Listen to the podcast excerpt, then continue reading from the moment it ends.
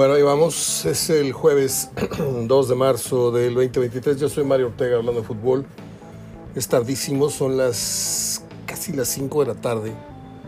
Eh, y por esas cosas que tiene la vida no hemos podido grabar eh, en el transcurso de, por, le digo, diferentes factores. Problemas técnicos primero y luego un cambio drástico en, en mi salud de la garganta con estos cambios tan fuertes que hay en la temperatura. Vamos de los 38, 39 grados a los 12 grados más al rato. Y esto, este, yo tengo así la garganta como de niña, entonces me afecta. Pero bueno, estoy viendo en este momento el abierto mexicano de Acapulco entre un tenista de apellido McDonald y otro de nombre Paul, o de apellido Paul, va 3-1 el score, primer set.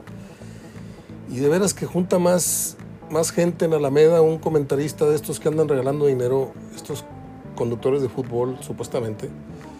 He visto, no digo nombres, pero he visto este, conductores que aman el fútbol americano y odian, odian el fútbol, pero se la pasan y han hecho su carrera viviendo de programas de fútbol. Este, y de repente los ves en la calle haciendo concursos muy, muy rústicos, muy tarados y que si haces esto te doy 50 pesos y que haces esto otro. Bueno, pues junta más gente es tipo de, pseudo no sé qué que el abierto mexicano de, a estas horas. ¿eh? Yo sé que los estelares son en la noche y hay, hay buena entrada, pero yo a lo que voy es a que tanto tiempo que uno ha estado esperando los grandes torneos de tenis aquí y de hecho se llevan al cabo, como, como se llevan al cabo también en Guadalajara, en Acapulco, en Los Cabos. Acabo de ver un, abierto de tenis en... ¿Por qué estoy hablando de tenis y de fútbol? Usted va a decir, porque me gusta mucho tenis. Ya voy a terminar. Este, y dices tú, bueno, voy a llevar un, torneo con unos dos o tres figuras y con varios ahí de medio pelo y, mexicanitos ahí que... Y la gente no va. Se les gusta el tenis, pero ¿saben qué pasa? Que está muy caro, muy caro. Es un deporte, primero para la práctica muy elitista y segundo para asistir a estos eventos muy, muy caro. Y a mí me da mucha pena que salten dos tenistas a un torneo y nada más esté su entrenador, su novia el que vende paletas ahí en, el pasillo. Estoy viendo la toma abierta y se lo juro que no hay 100 gentes en un estadio para 5 mil personas, 3 mil personas, no sé. Eh, y lo mismo pasó en el, torneo este de la semana pasada en Mérida. Este, pero en fin, discúlpeme si lo estoy decepcionando este, en este arranque porque me gusta mucho el tenis y me duele mucho ver este tipo de escenarios. Eh, yo recuerdo los torneos primeros que hubo aquí en el 78, 79, no, 79, 80 y 81. Copa Monterrey, Copa Monterrey, Copa Break, puras damas. El, el, gimnasio tecnológico no le cabía en alfiler, ¿eh? porque ibas a ver a Jimmy Connors, ibas a ver a Raúl Ramírez, ibas a ver a Harold Solomon, ibas a ver a Vitas Gerulaitis, ibas a ver a mm, eh, Eddie Deeps, ibas a ver a los hermanos Armitage de la India, ibas a ver a um, Brian Gottfried, ibas a ver a Sherwood Stewart, ibas a ver a eh, Wojtek Fiba, que fue campeón. Era un torneazo. La gente se quedaba fuera. Y ahora ves estos torneos con tan poquita gente.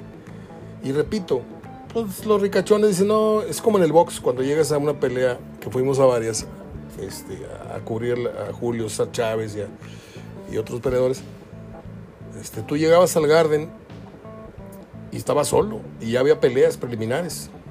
Y lo que era el recinto se llenaba eh, en la pelea previa y en la estelar. ¿sí? La gente que realmente nada más va de Villamelona, nada más va al evento a salir en la toma de la tele y después de ahí a, echarse unos pistos y a, digo, a pasarla bien. Y ya voy a callar.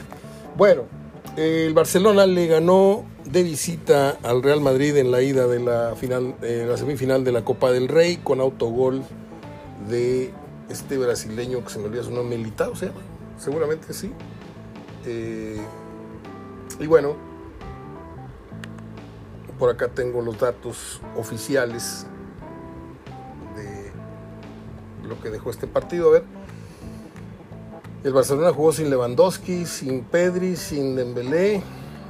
Le volvió a ganar precisamente al Real Madrid. Eh, ahora en el Barcelona, en el Bernabéu. Y el próximo 5 de abril será la vuelta en el Camp Nou.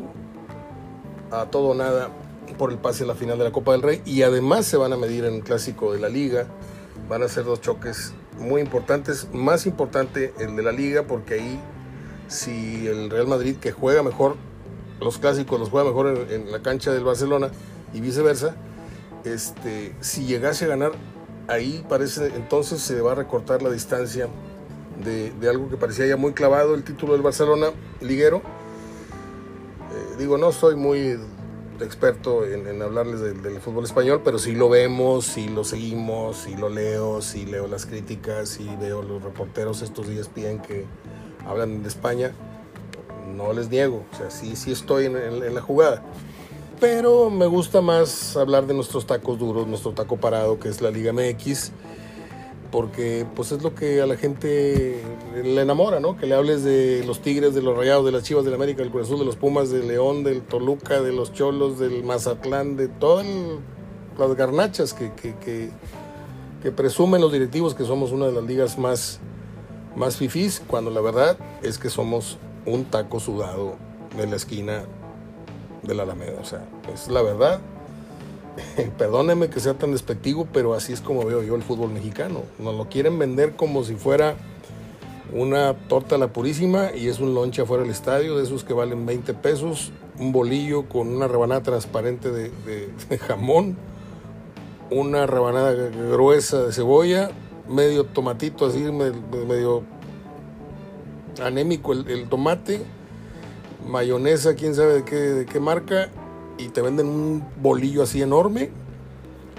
Y, pues estás comiendo bolillo porque torta no es, pero es muy llenadora. Y el fútbol mexicano es muy llenador. ¿Por qué? Porque te ameniza los restaurantes, te ameniza los bares, te ameniza una buena carrita asada.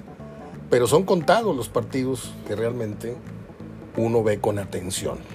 Hay que, hay que sincerarnos.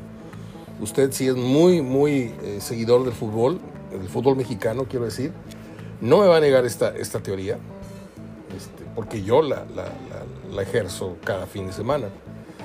Yo les, les estoy comentando los partidos puntualmente. Cae un gol y ahí estoy comentando. Minuto tal, pum, va.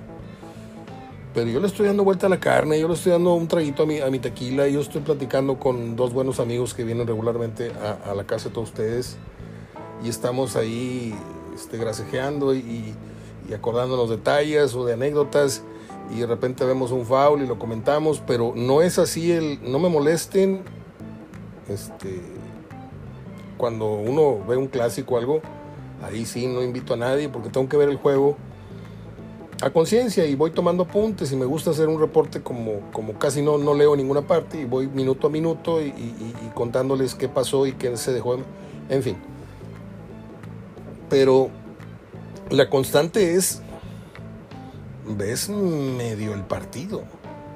Un Mazatlán Querétaro no va a decir usted que, va a estar comiéndose las uñas. O un Cholos, no sé qué. Y ahora Cholos hay que ponerle más atención porque llegó Miguel Herrera.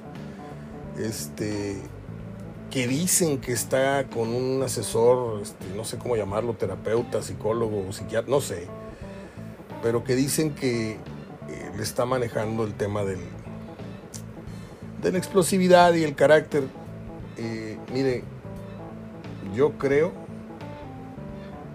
sin faltarle respeto a nadie, si es que usted tiene un familiar, una hija, una esposa, o si usted se dedica... Eh, no, mire, mejor no, no lo voy a decir porque no quiero decir una barbaridad, pero yo creo que una persona que tiene que ir a preguntarle cómo soy. Yo, yo no tengo nada en contra de los médicos. Esos te curan el hígado, te curan el estómago, te curan la oreja, te curan los dientes. Pero cuando tú vas y le preguntas a alguien, oye, ¿qué tengo? ¿O cómo soy? ¿Me puedes decir cómo soy? Yo creo que la fuerza debe venir de uno, de uno mismo. La seguridad debe de venir de uno mismo. El coraje para levantarse. El valor para enfrentar ¿sí? cosas debe de venir de uno mismo. Y el Piojo Herrera así tome, voy a ser muy, muy concreto.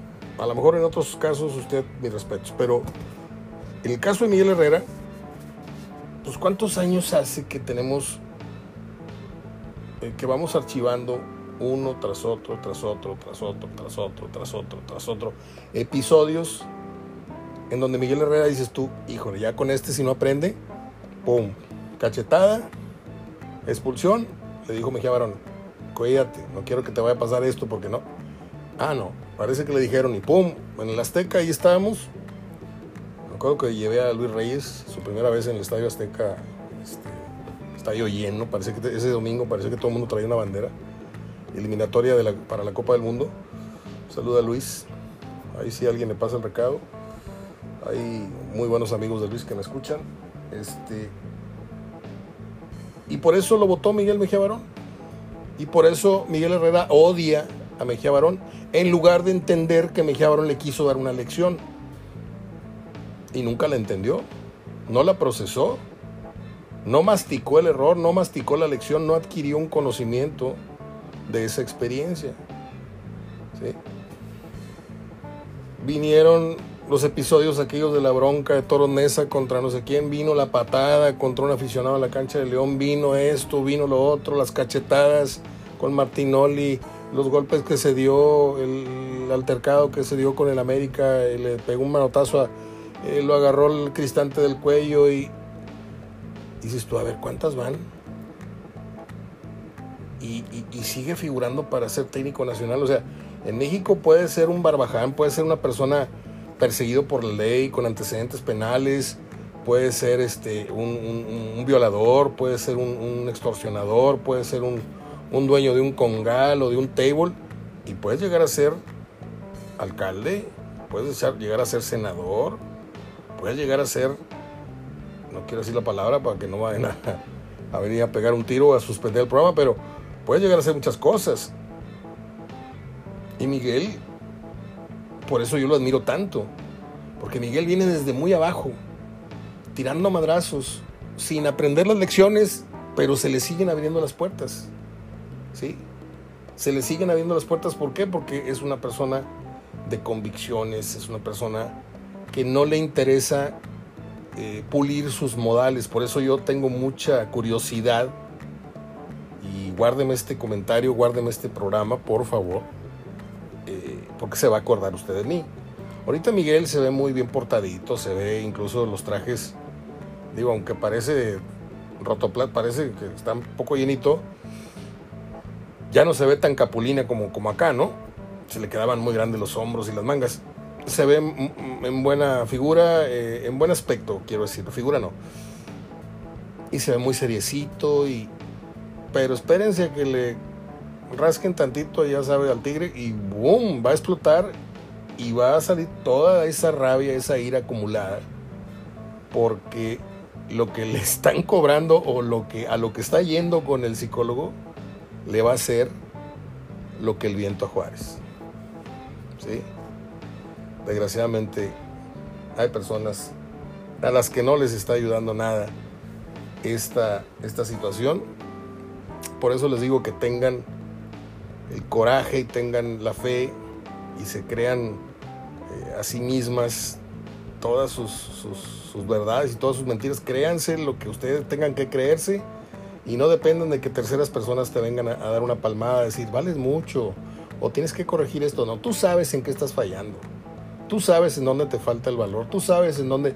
Y Miguel Herrera, imagínese dónde andaría Miguel Herrera si con este genio y con estos arranques de la chifosca que tiene, se instaló así, en un madrazo se instaló en los cuernos de la luna de la América, de la América, lo que hizo en Cholos, lo que hizo en Monterrey, lo que hizo en Atlante, lo que hizo... No importa, llegó a la América.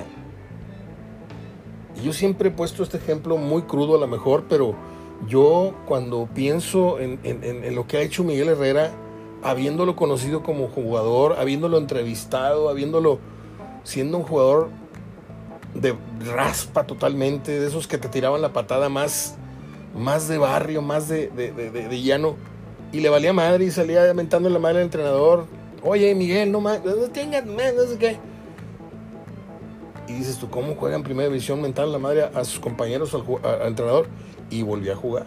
¿Por qué? Porque era, era ese, ese ADN que necesitaba el equipo, el coraje. Una vez me dijo la Volpe, en uno de los, de los desayunos, me dijo, mira, de Miguel se pueden decir muchas cosas, pero yo necesitaba el ejemplo de Miguel a la hora de meter la, pierna.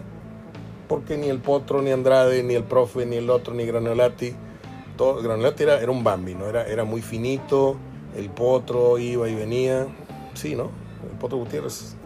Eh, pero Miguel, si el equipo se estaba cayendo en cuanto a actitud, él era el que ponía la patada.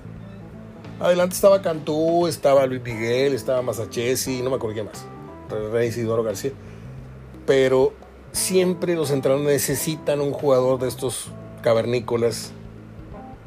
En el León estaban Razo, en las Chivas, no sé, Nene López Apiaino o, o, incluso el Pitito, no sé. Eh, el Atlas tenía Bonifaciño, eh, Monterrey alguna vez tuvo a un Tavares que lo quiero muchísimo a Richard, pero eh, era un, tema muy serio, porque era un jugador que te pegaba una patada y salías como reguilete, volando. En fin. Suerte al Piojo Herrera, ahora con Cholos. Y suerte a la gente que acudió al diván. Y... A ver. Es que estoy viendo el monitor. Le juro que no ha llegado en lo que les tengo platicando 10, 15 minutos no han llegado 10 personas al estadio del Abierto de Acapulco. Hola. El Abierto de Acapulco. Eh, Mackenzie McDonald y Tommy Paul. Ganó Tommy Paul el primer set 6-2. bueno, ya dejémonos de, de filosofadas y de hablar de otros temas que no les importan mucho, como es el tenis, que es mi deporte número uno. Y después sigue el fútbol y después sigue el box, para que me conozcan. Este. Se dio por fin a conocer la, la primera lista de, del señor Diego Coca, que pues es como cuando tu hija se casa con el pelado que no querías, pues dices tú, bueno, pues ya, ¿qué, le hago? Pues ya ni modo, pues ya ni modo, es Coca. Es Coca y, pues ni modo, vamos a apoyar a, tu hija y de, pasado indirectamente al, muchacho, ¿no? Que les vaya bien. No lo queríamos, no nos parecía, ni siquiera estaba en el mapa. Y de esa mano negra que hoy maneja el fútbol mexicano que dice que no, señor Irarragore, que ahorita trae un pleito casado con Elías Ayub, este, un par de yuppies, par de gente. Este, Ayub dio un braguetazo histórico, pero histórico, casado con la hija del señor Slim, imagínese. Imagínese. Este. Y bueno, ahí traen su pleito. Y de repente aparece en el firmamento Diego Coca. Yo le voy a decir algo. Así como es la cosa, ¿eh? Porque no se trata de que a toro pasado, ah, o como cuando te mueres, ah, qué bueno era, no sé qué, no. Eh, cuando Diego Coca jugaba, a mí me llamaba la atención. Era un lateral, central, lateral, muy elegante. Era un jugador del corte del Atlas. Por cierto, vamos a ver un paréntesis. ¿Sabe usted todos los sobrenombres, todos los apodos, todos los motes que ha tenido el Atlas en su historia? Algunos usted ni los recuerda, ¿eh? o a lo mejor no los conoce. Pero no lo voy a decir, nada más para saber cuánta gente me pone atención. Y al pie del podcast, a la gente que me sigue en Facebook y que va a ver publicado el programa, como todos los días, de lunes a viernes, este, por gentil cortesía de Eres Fan de, la tienda de todos los fans, y de Pedro Paellas, y de eh, Instalaciones Loa, y de Chef y Marcelo Hugo Valens, y de su hermano Marcelo, eh, Vallalto Catering y de EP Store, PC Store, de mi sobrina Ivonne López. Todo lo que es computación, accesorios, etc. Eh, ahí van a ver ustedes al pie del podcast. Pues quiero leer sus respuestas, ¿no? Quiero, es donde quiero leer sus respuestas, a ver qué tanto saben de fútbol, ¿no? Que tampoco, ¿eh? Contestar una trivia no significa este, saber o no saber. De hecho, en los últimos, ¿qué le gusta? En los últimos, para no exagerarles, en los últimos 10 años, yo he publicado unas 100 trivias, nada más. Tengo como 3.000 trivias escritas y otras en libros y así. Porque tengo un proyecto, pero me desanima tanto eh, la apatía de la gente. Tú lanzas una pregunta y, los supuestos expertos, hay, hay cazapremios. Ah, eso sí, no, les pongas un premio porque te la googlean, le hablan al abuelito. Pero he, he publicado unas 100 trivias muy, muy a fondo, no crean que cualquier cosa, y no la contestan. ¿Por qué? Pues porque en cambio sí saben ver el fútbol, saben explicarte un partido. Entonces, saber de historia no significa saber de fútbol. Eso me lo enseñó Roberto Gómez Junco una vez. Dijo, Mario, a lo mejor un aficionado me puede venir a mí a, recordar datos que yo no recuerdo, o que yo no, tenía en, en la mente, quiero decir. Pero eso no quiere decir que me explique mejor el juego como yo lo veo. Y tiene toda la razón. Bueno, ahí les dejo la pregunta cuántos sobrenombres del Atlas conoce. Yo estoy entre que, entre que son seis o siete, nada más así para darles un, tip. Entonces, recordando a Diego Coca con el Atlas, eh, me gustaba, me gustaba la forma en que jugaba. Tampoco le voy a decir que era Varesi, tampoco le voy a decir que era Maldini, pero era un jugador que se hacía destacar, se hacía notar. Su conducta siempre fue ejemplar. Y por ejemplar, vamos a empezar diciendo que no era un argentino promedio, de estos que se comían el micrófono y, los que hablaban y... Eh, no, siempre fue un para adentro. Ok, nos caía muy bien. Dirigió a Cholos, dirigió acá, se siguió manteniendo con una imagen muy buena. Desgraciadamente, para él, su honestidad se vio un poco raspada. Y usted va a decir, oye, ¿qué culpa tiene? Pues es lo mismo que trabajar en Televisa. Y tú, oye, pues son los que mangonean el fútbol mexicano, pero los que hacen este programa en la noche, Sergio, Toño, eh, no tienen la culpa. Ellos no son para nada culpables, pero tienen que trabajar y tienen que llevar comida a su casa. Y, mis respetos. ¿sí? Bueno, lo mismo Coca con Iraragorri. ¿sí? Eh, Coca no le dijo, oye, ayúdame, necesitas que el árbitro me lo compre. No, allá tú sabrás si hay o no, yo voy a dirigir al equipo y siento que se le raspó su, su cartel. Por eso cuando llegó acá, este, a pesar de que venía de un torneo muy malo con Atlas, cuando vino a dirigir a Tigres, la gente no lo vio con muy buenos ojos porque dijo, está ahí un técnico con más perfil defensivo que ofensivo y aparte un técnico que fue campeón dos veces pero con ayuda y, no venía muy bien el parto, ¿no? y luego nos lo enjaretan o lo ensartan en la selección, dices tú, no.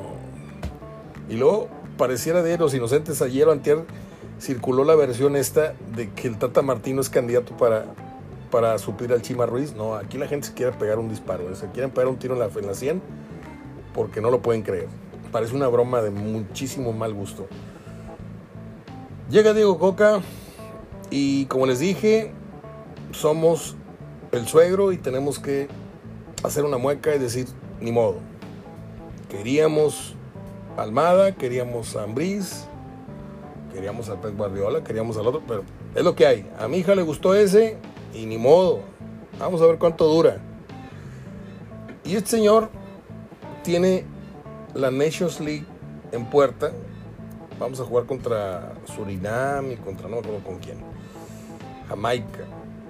Este, y ha convocado, ha hecho un, relevo generacional interesante, en donde hay ausencias marcadas como el Pocho Guzmán en Chivas, no está el Guacho, prefirió irse por Toño Rodríguez de, Cholos que por el Guacho.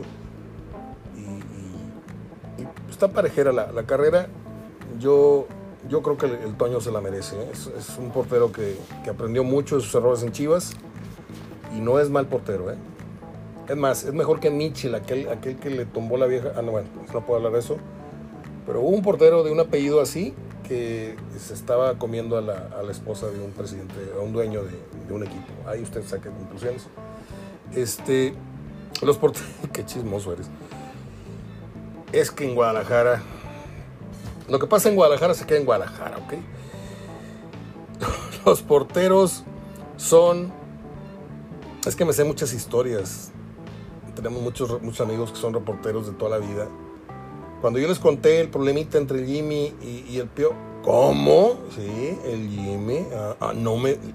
Y esa nadie la maneja aquí, ni el ni el zanca no sé qué, ni el chismo no sé qué, ni el coyote no sé, nadie se la supo. Los porteros son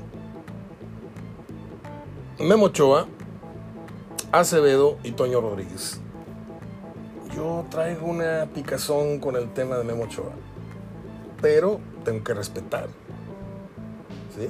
Tengo que respetar si el tipo se la sigue partiendo y está ahorita en, la boca del Milán y del Inter. Dices tú, pues, pues una cosa que no te caiga bien o no te guste y otra cosa que no se lo merezca.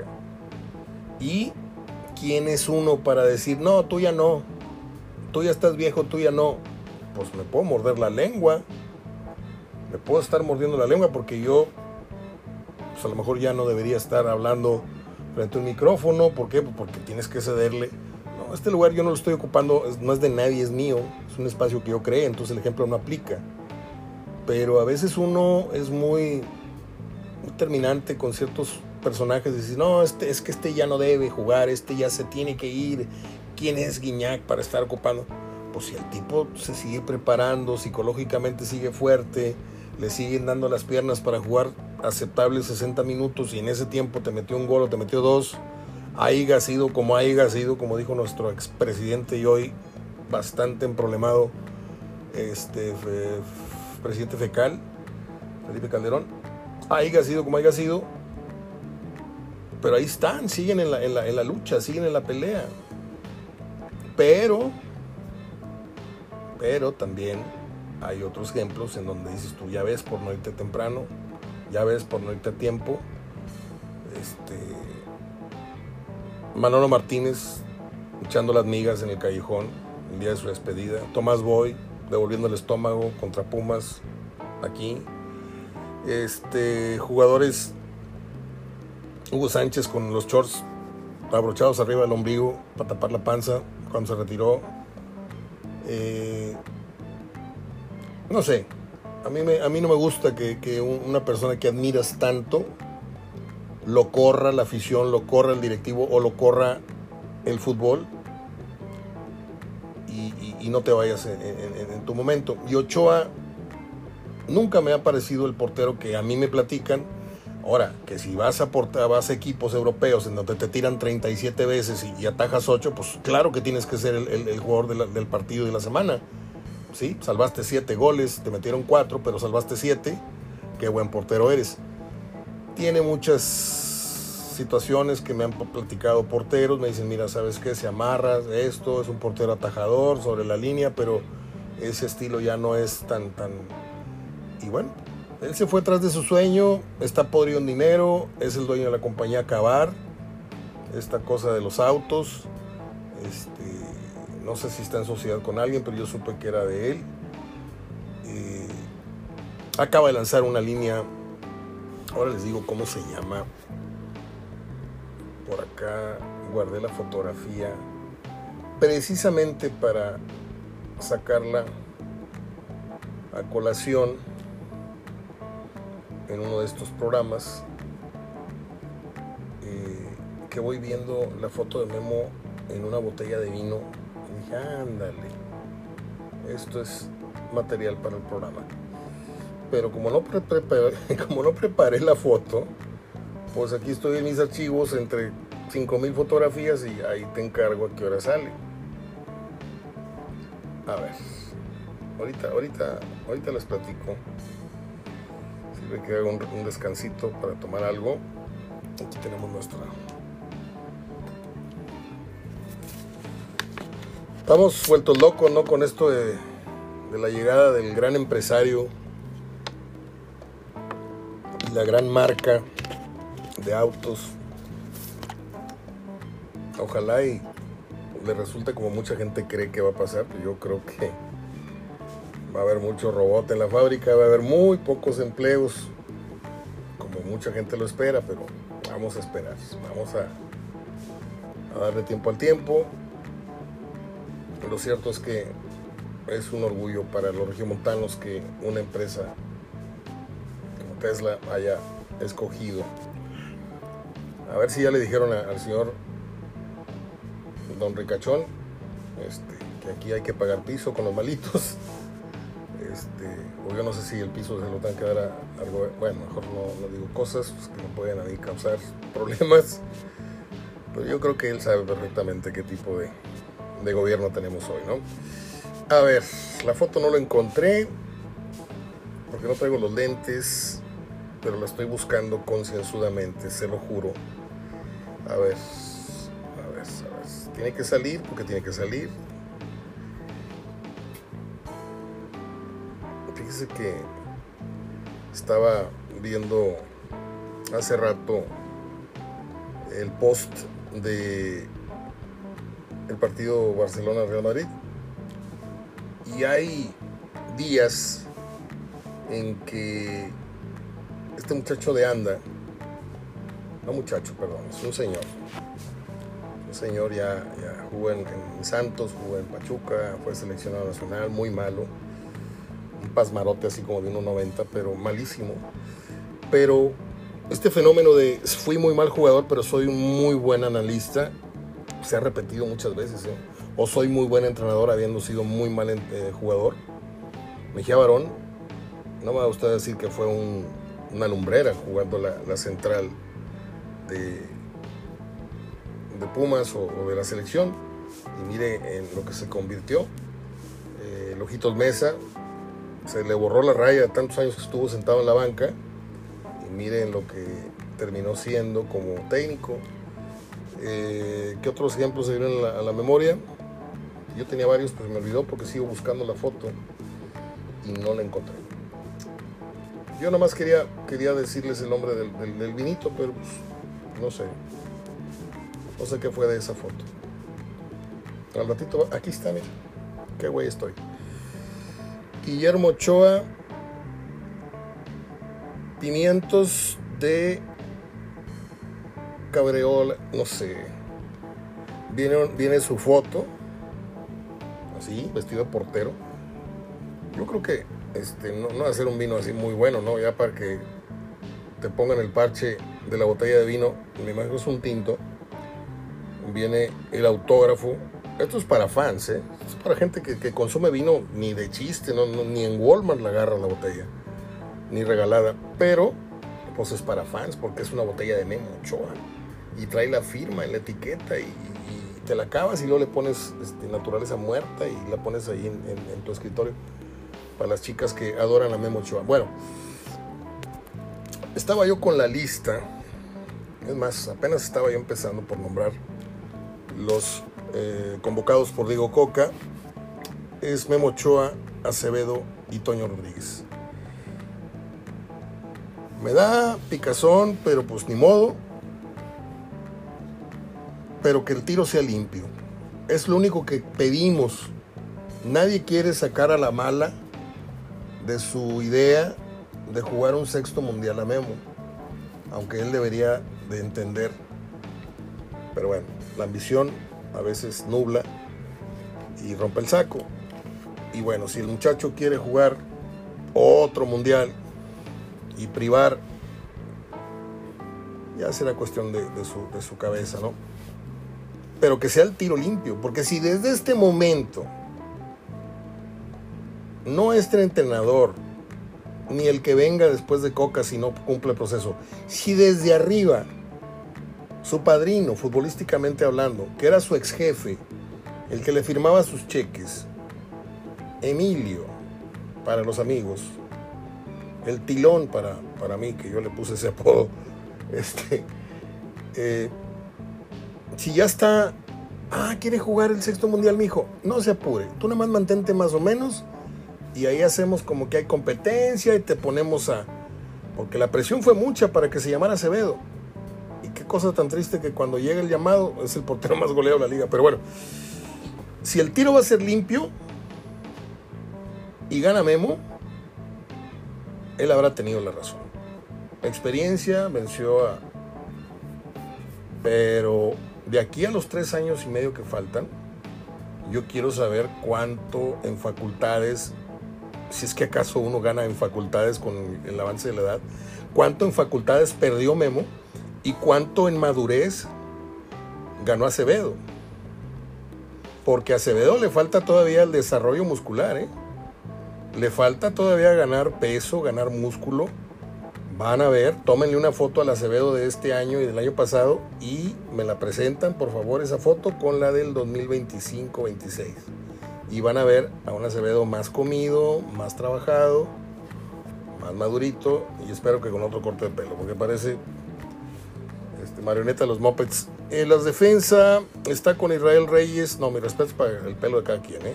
ahorita traigo el pelo así como de cholo. No me lo he cortado como en 5 meses, 6 meses. Es una manda que tengo por una descalabrada. Pues el accidente pues que tuve el año pasado. Eh, Israel Reyes, Néstor Araujo, Héctor Moreno, Jesús Gallardo, Gilberto Sepúlveda, Kevin Álvarez, Jesús Angulo, Julián Araujo, Jorge Sánchez, César Montes, Johan Vázquez y Gerardo Arteaga. A ver como dijo un amigo, a ver, Gabriel. Angulo. Y me adelanto tantito. La Inés. Pues no que la selección era para los que estuvieran. Ahora, si vamos ya a aceptar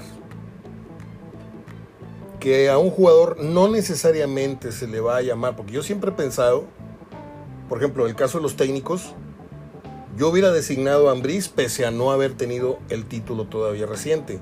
Pero ya me demostró con León de lo que es capaz. Entonces, si vamos a, a llamar jugadores por la moda o por el nivel en el que andan, perfecto. Entonces no llames a este tipo de perfiles. Pero si vas a llamar a jugadores que crees que tienen la onza y que contigo la pueden cambiar o pueden cerrar contigo esa personalidad que tú deseas que tengan, porque ahorita yo no veo, yo no veo un argumento para que me digas, Diego Laines está en la selección. Es más, ni Raúl Jiménez, ¿eh? aunque viene metiendo gol la semana pasada, Santi Jiménez la, está rompiendo, Henry la está rompiendo, no va Funes Mori, porque no va Funes Mori, porque no sé si vuelva a ir Funes Mori. Este, los medios, Luis Romo, Ponchito, Roberto Alvarado, Fernando Beltrán, Carlos Rodríguez, Uriel Antuna, Marcel Ruiz, Eric Sánchez, Luis Chávez, Diego Laines, o Lainés, como sea, Sebastián Córdoba, ¿cómo? Está bien, chacho tiene, pero vamos de una vez a acostumbrarnos a que este hombre está tratando, como ya tiene tiempo en México, ya nos conoce y sabe quién ha sabido usar y quién no ha sabido usar correctamente o quién ha sabido estimular o acomodar.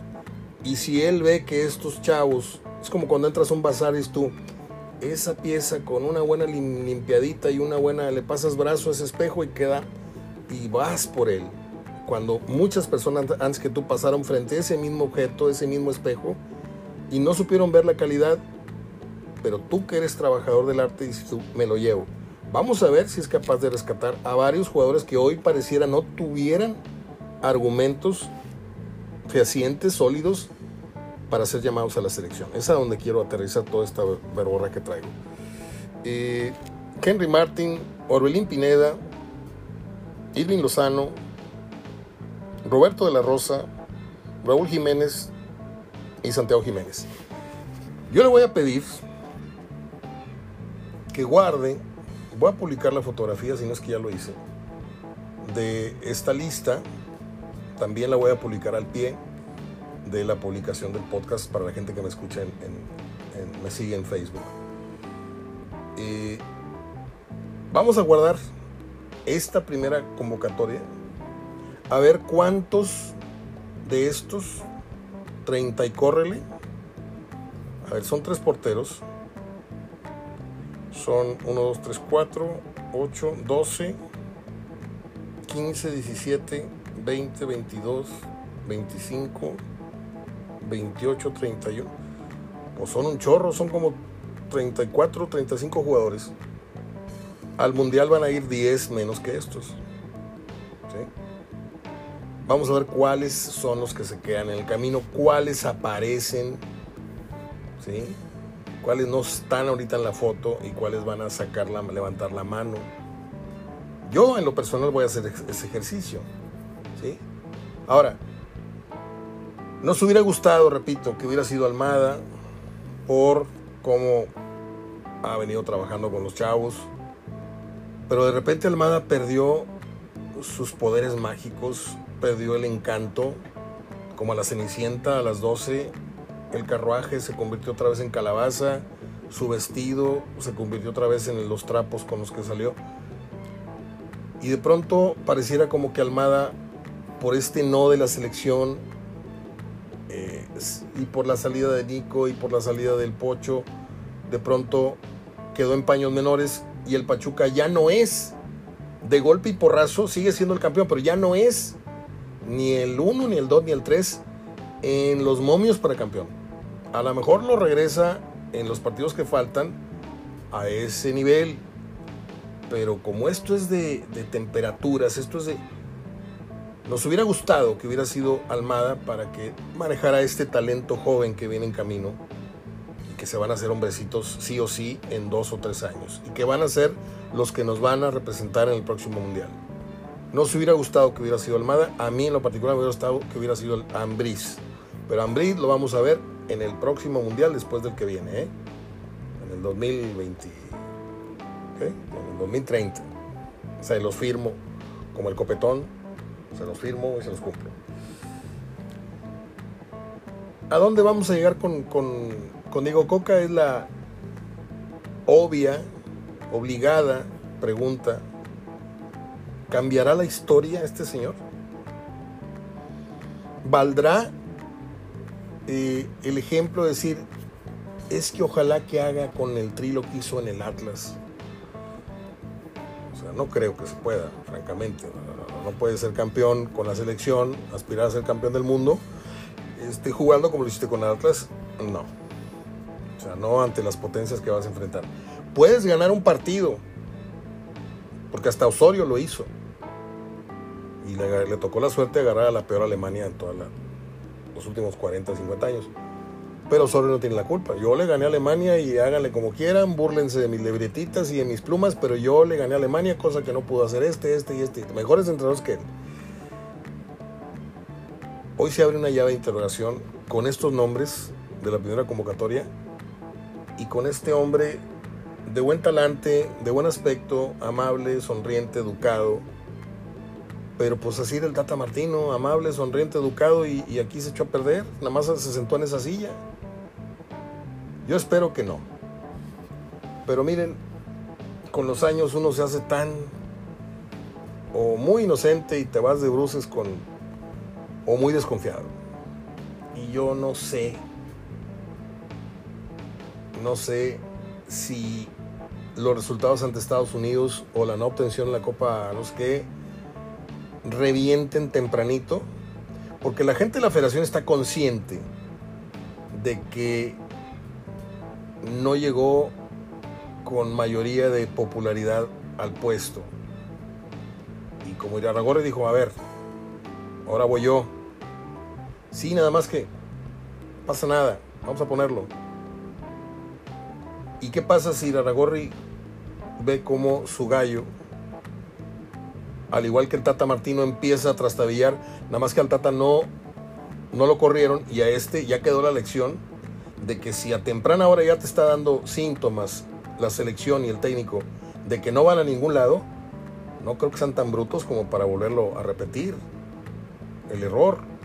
Entonces, Yo creo que ahora si hay razones, motivos para, sí va a haber un corte técnico. No es hasta donde tope, vámonos con Coca. No creo.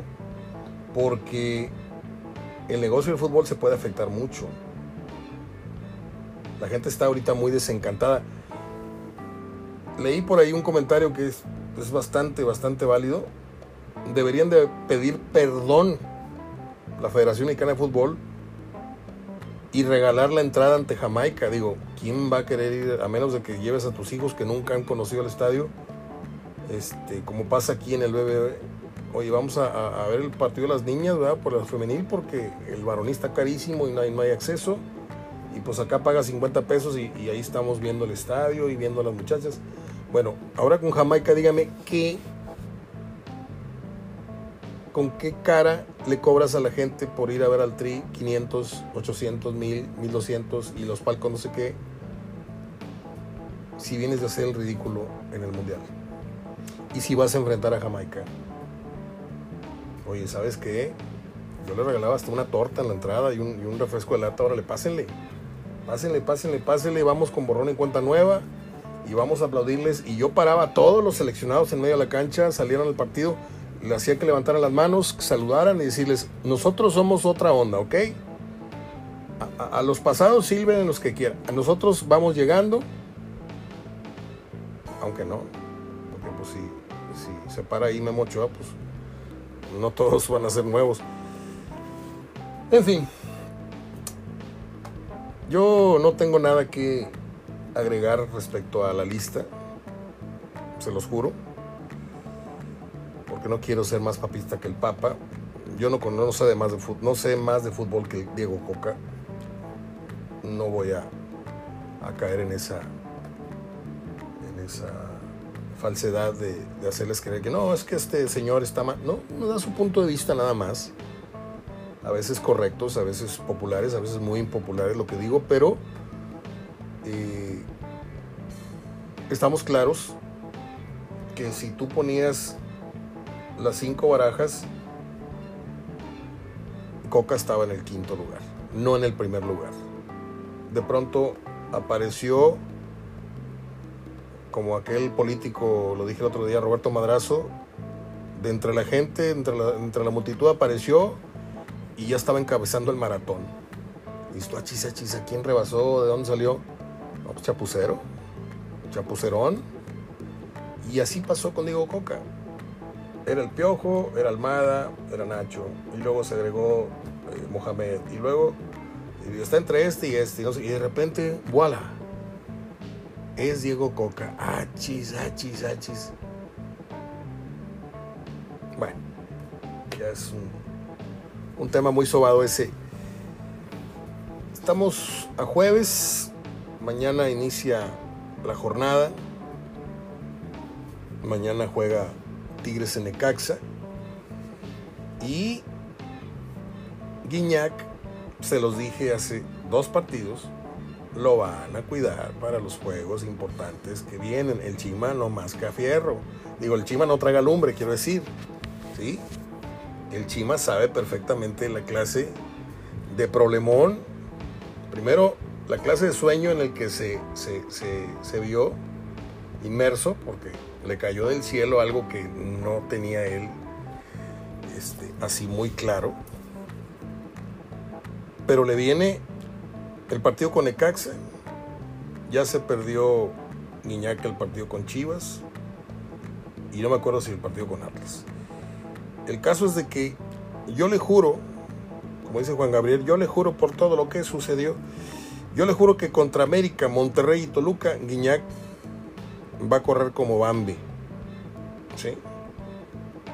No está lastimado así como que digas, híjole, eh, ya se va a recuperar. Lo tienen mimado, es la vaca sagrada, es el que le va a dar miedo al América, el que le va a preocupar al Monterrey, aunque en realidad toque cinco balones en el partido cinco balones importantes, porque se puede andar ahí vuelta y vuelta en la media cancha y se puede abrir en la, banda. No, ese Guiñac a mí no me interesa. A mí me, preocupa y me gusta el Guiñac de las grandes jugadas en el área, de la chilena, el de ¿Sabe cuál es el gol que más me ha gustado de Guiñac? Aquel gol en donde saca al portero de Chivas y casi sin ángulo. Ese gol a mí es el que más me ha gustado. ¿Por qué? Porque cuando se saca al portero, si se tarda un paso más en el tranco, ya no le da el ángulo. Lo he visto como 100 veces ese gol y me encanta. Chéquelo y verá. Entonces, Tigres mañana juega con Ecaxa. Mañana tiene que levantar ese mal resultado que tuvo con con pues viene de perder con Chivas nada menos. Y feo. Entonces tiene que llegar con moral tiene que llegar con un Guiñac muy descansado para América para el clásico para Toluca. Y luego ya nadar de, de, muertito con Mazatlán, con Querétaro, con Puebla y cerrar fuerte con León. Esa es la película, no sé si de misterio o de terror que tiene el Chima Ruiz. Mañana, entonces, Tigres en Necaxa y el otro juego no sé quién es, es Mazatlán, no sé qué. Monterrey a ver qué le queda. Pues ya les dije, ¿no? Viene Bravos, salen a Pachuca, van al Clásico, viene Cholos y salen con América y viene. nada más porque es Bucetich, pero yo diría, ay, güey, o sea, se le va a caer feo al equipo. No, vamos a ver si Bucetich boxea bien, hace el bending para entrar en clinch. En dos o tres partidos va a negociar y en otros tiene que salir a, ganar. Esa es la, la película. No sé si de acción o de drama de Víctor Manuel Bucetich. Ya me voy. No sin antes decirles que hay tres efemérides, tres para el día de hoy a destacar. Tres importantes, ¿eh? A ver. Acá las debo tener. En 1917 nació el actor y productor cubano Desi Arnaz. Participó en, la, serie Yo Amo a Lucy Murió el 2 de diciembre del 86. Yo lo vi en una función de box hace muchos años. Eh, un día como hoy nació el músico y actor John Bon Jovi. Ándale. Uy, yo sé de alguien que se está ahorita este, humedeciendo. Eh, ¿Cómo, ¿Cómo olvidar el concierto que vino a dar John Bon Jovi? Nosotros fuimos muy privilegiados, mis hermanos y yo. Mi papá estaba, como siempre, en asuntos de la seguridad ahí y nos tocó estar muy, muy cerca de, del concierto y del Señor. En ese tiempo estaba muy, muy, muy joven su greña, ahorita ya está grandecito y está bastante golpeado, como tú comprenderás. Tú que eres fan. A ver, no, no es cierto. En 1968 nació el actor británico Danny Craig, intérprete del papel de James Bond en películas como Casino Royale. No me queda tiempo, me quedan 7 minutos y no sé si alcance a desarrollar todo lo que les preparé. ¿Usted sabe cuáles son todos los James Bonds que ha habido? ¿No? Pues yo se los voy a, decir. Estuvo Sean Connery, es el James Bond original. Y luego hay un segundo 007 que yo, que me precio de... ¿eh? No lo tenía. No sé si se me olvidó o no lo tenía registrado. Se llamaba George Lazenby, el Bond romántico, que no tuvo éxito. ¿Por qué? Porque le toca hacer la película en donde James Bond se casa. Y ni James Bond ni yo estamos, ¿me entiende? O sea, ¿cómo vas a presentar a James Bond casándose? Este, luego vino Roger Moore otro encantador, James Bond. Este sí fue un consentidazo. Este, hay una escena donde eh, Roger Moore entra a una isla o a una. y supuestamente es un cocodrilo y él va adentro. Unas cosas fantásticas pasan en las películas James Bond. Roger Moore eh, hizo Live and Let Die, hizo The Man with the Golden Gun. Eh, el espía que me amó, Moonraker, For Your Eyes Only, Octopussy, que es una de mis consentidas, y aquella donde salió Duran Duran, el tema lo puso Duran A View to a Kill. Y luego sale el peor para mí y para muchos James Bond de la historia, que es Timothy Dalton. El Bond de Ian Fleming. Eh, no voy a caer en las películas que hizo él. Luego vino un Pierce Brosnan, el Bond de los noventas. Sonó así como a canción. Este. Este tiene cara además de. de galán seductor que de. de hombre de, de acción. Así un tipo Tom Cruise, un tipo. ¿Sí? No me pareció mala, pero tampoco me pareció ni los primeros dos. Yo creo que el 1 y el 2 son Sean Connery y Roger Moore. Ya ponga usted el tercer lugar al que quiera, pero hay una escena, no me acuerdo en qué, en qué dónde estaba, yo en Acapulco, en Cancún, me metí al cine, nos metimos al cine, andábamos de lunamileros y no era yo muy fan de Pierce Brosnan y cuando veo la primera escena en donde el tipo va correteando una avioneta que va a caer a un precipicio y se tira atrás de la avioneta y van cayendo así la avioneta y él en el aire, pues se mete en el aire la avioneta y la endereza y sale volando. Y ahí empieza la película. Dije yo, este churro se lo jugaron chueco, va a estar muy bueno. Son de mucha diversión las películas de Bond. ¿eh? Y el último es Daniel Craig, el Bond humano. Le digo, no me alcanza el tiempo porque me faltan 3 minutos con 30 minutos, 3 con 30 para terminar el archivo. Y no quiero grabar más de más de una hora para no fastidiarlos más de lo que ya pueden estar muchos. Pero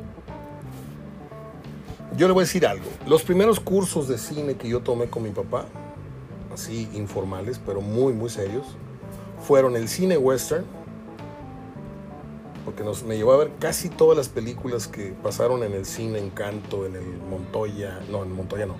Eh, bueno, en el Montoya 2 con 3 fuimos a ver el Doctor Chivago y otras cosas que no son de vaqueros, pero ahí también fuimos a ver. Eh, fuimos al, al, Cine Monterrey, al Cine Juárez, al Cine Encanto, al Cine Florida.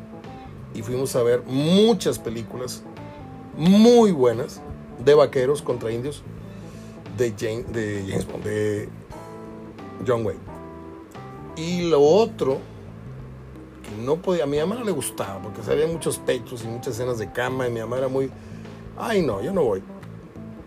Recuerdo dos o tres películas así, medio cachondonas, que mi mamá se paraba y se iba al hall a comprarse unas palomitas y a comer un hot dog, porque no le gustaba ese cine. Y ahí estábamos, mi papá y yo. Y me llevaba invariablemente a ver las películas del 007. Hasta que murió, dejamos de ir al cine unos meses antes. Y me trae muchos recuerdos, muchos recuerdos, por eso me siento, me sentí con la necesidad y con la confianza de hablarles de un tema que más o menos, más o menos, creo estar informado, no sé si dominar del todo, pero eh, el tema del 007 es es un tema de culto en el cine palomero. ¿sí? Esto que pasó con Daniel Craig y la celebración del Día de Muertos que dio pie a lo que dejaron de herencia en la celebración en la Ciudad de México es impresionante. Esas escenas que se filmaron del desfile de los muertos con calaveras gigantes, todo, ya ahorita sin, sin el 007 se quedó estipulado ese desfile. Y a nivel mundial hay gente que viene exclusivamente, así como el Carnaval de Río, así como el, el así como... Hay mucha gente en el mundo que llega a la Ciudad de México para estar presente y eso se lo debemos al 007 de Daniel Craig. Bueno, ya me voy. Es jueves. No estoy en las mejores condiciones, pero esta hora me hizo olvidarme de muchas cosas y les dejo aquí mi programa. Si dije algo fuera de lugar, si dije algo que no les pareció correcto, les ofrezco una disculpa. Y, no vuelvan, no, no es cierto. Este, yo trato de exponer mis puntos de vista con la mayor conciencia y, y, y, ética posible. Pero a veces este, hay que pisar ciertos callos para decir las cosas como son. El que entendió, entendió. Un fuerte abrazo, donde quiera que estén. Soy Mario Ortega, hablando de fútbol. Gracias a mis patrocinadores, ya los mencioné. Nos escuchamos mañana viernes. Cuídense mucho.